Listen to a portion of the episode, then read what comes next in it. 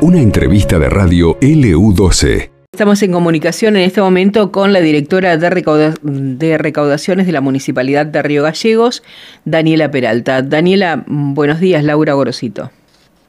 Hola, ¿qué tal? Buenos días, Laura, para vos y bueno, para toda la audiencia. Muchísimas gracias. Bueno, varios temas que queremos charlar, que en algunos casos tienen que ver con, con dudas, con preguntas y consultas de los oyentes. Y el primero de ellas eh, tiene que ver con el CUT. Eh, este certificado único de discapacidad que utilizan para el transporte público y no saben si tienen que renovarlo, si continúan de la misma manera. Bueno, esa sería una de las primeras preguntas. Sí, más que nada nosotros recordemos que este ya se ha cumplido un año desde que comenzamos a trabajar con lo que sube, ¿sí? Consignación Servicios.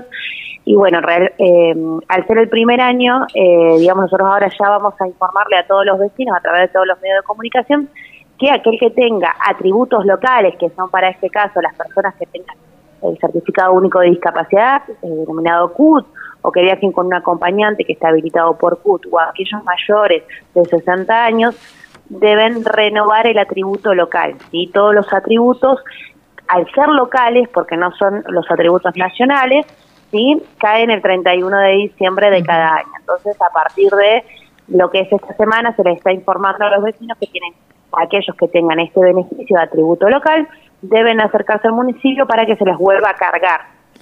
Tengamos en cuenta que eh, quizás eh, esto tiene que hacerse de forma anual, ¿sí? por una cuestión de que quizás alguna persona tenía 59 años y ya tiene 60, puede acceder al atributo local, o quizás eh, perdió la tarjeta y hay que volver a cargarlo. ¿sí?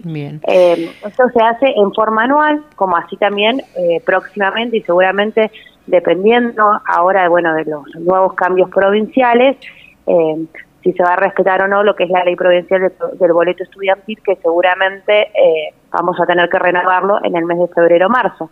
¿sí? Eso también estamos eh, esperando, digamos, a ver las nuevas eh, normativas o cómo se va a trabajar en este caso para lo que se va a hacer el boleto estudiantil. Así que apenas igual tengamos información, nosotros le vamos a ir avisando a todos los usuarios del transporte público urbano de pasajeros que se acerquen al municipio. Por ahora, solo tienen que hacerlo las personas que tenían el atributo local para personas para viajar con personas con discapacidad o mayores de 60 que viajan en forma gratuita, ¿sí? Ellos tienen que acercarse al municipio y se les va a cargar nuevamente el atributo que venció el 31 de diciembre del año 2023. Eh, Daniela, en el caso de las personas mayores de 60 años, eh, hace un tiempo tenían un cupo de pasajes que podían utilizar por día. ¿Sigue siendo así? Sí, así es, es un pasaje de ida y vuelta, es un pasaje de ida y un pasaje de vuelta, son dos pasajes diarios que tienen ellos eh, para poder trasladarse, ya el tercer pasaje empieza a, cobrar. ¿sí? Así que eso se mantiene tal cual porque estos son atributos de recuerdo, son para atributos locales que están por ordenanzas municipales sí y por los, los cuales absorbe el municipio para que los vecinos puedan tener estos beneficios. Ahora, aquellos que son atributos nacionales, estamos esperando las nuevas normativas a ver si van a seguir estando o no. Recordemos que aquellos que eran beneficiarios, eh, asignaciones universales, plan potencial, tenían una bonificación en el pasaje, ¿sí? Entonces eh, abonaban el pasaje a menor costo, ¿sí?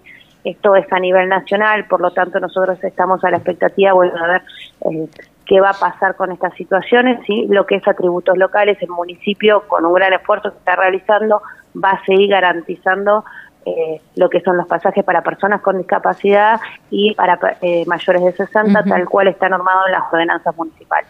En el caso de, bueno, de las personas mayores de 60 con el DNI supongo que es suficiente, pero quienes necesitan renovar el CUT tienen que llevar algún certificado, alguna constancia. Sí. Ellos siempre traen el certificado único de discapacidad, que es el CUT de ellos, eh, y ahí nosotros automáticamente ya se lo cargamos. Y el CUT dice que es con acompañante, también se habilita para el acompañante, ¿sí? Así que también esto es importante, pero siempre con el certificado único de discapacidad, que es el documento que eh, se emite a través de una junta médica y es el que nos avala y que nos permite a nosotros poder cargar ese atributo. Esto pasó en LU12, AM680 y FM Láser 92.9.